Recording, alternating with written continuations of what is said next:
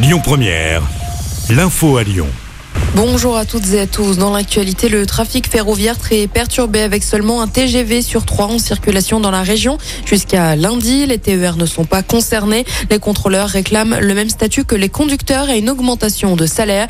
Des préavis de grève ont également été déposés pour Noël et le jour de l'an. La grève se poursuit chez les médecins libéraux et les biologistes. Comme hier, des cabinets seront fermés à Lyon et partout en France. Les médecins demandent le doublement du tarif de consultation. À Lyon, ils ont manifesté hier après-midi devant la Du Rhône à la Pardieu.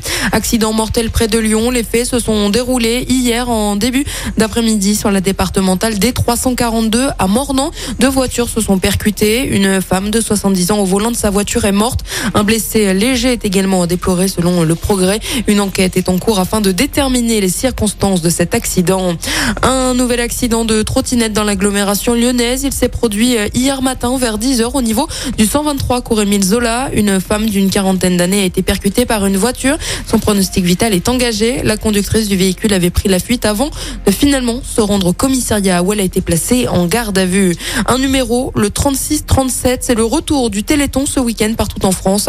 Un retour après deux années marquées par le Covid. L'année dernière, près de 86 millions d'euros ont été récoltés. Le record, lui, remonte à 2006 avec 106 millions d'euros récoltés pour la recherche dans la lutte contre les maladies rares. Et on termine avec un mot de sport et du football. Aujourd'hui, place aux quatre derniers matchs de phase de poule de ce mondial. À 16h, le Ghana affronte l'Uruguay, même heure pour Corée du Sud, Portugal. Et à 20h, le Cameroun affrontera le Brésil. Dans le même temps, la Suisse jouera contre la Serbie. Écoutez votre radio Lyon Première en direct sur l'application Lyon Première, lyonpremière.fr et bien sûr à Lyon sur 90.2 FM et en DAB+. Lyon Première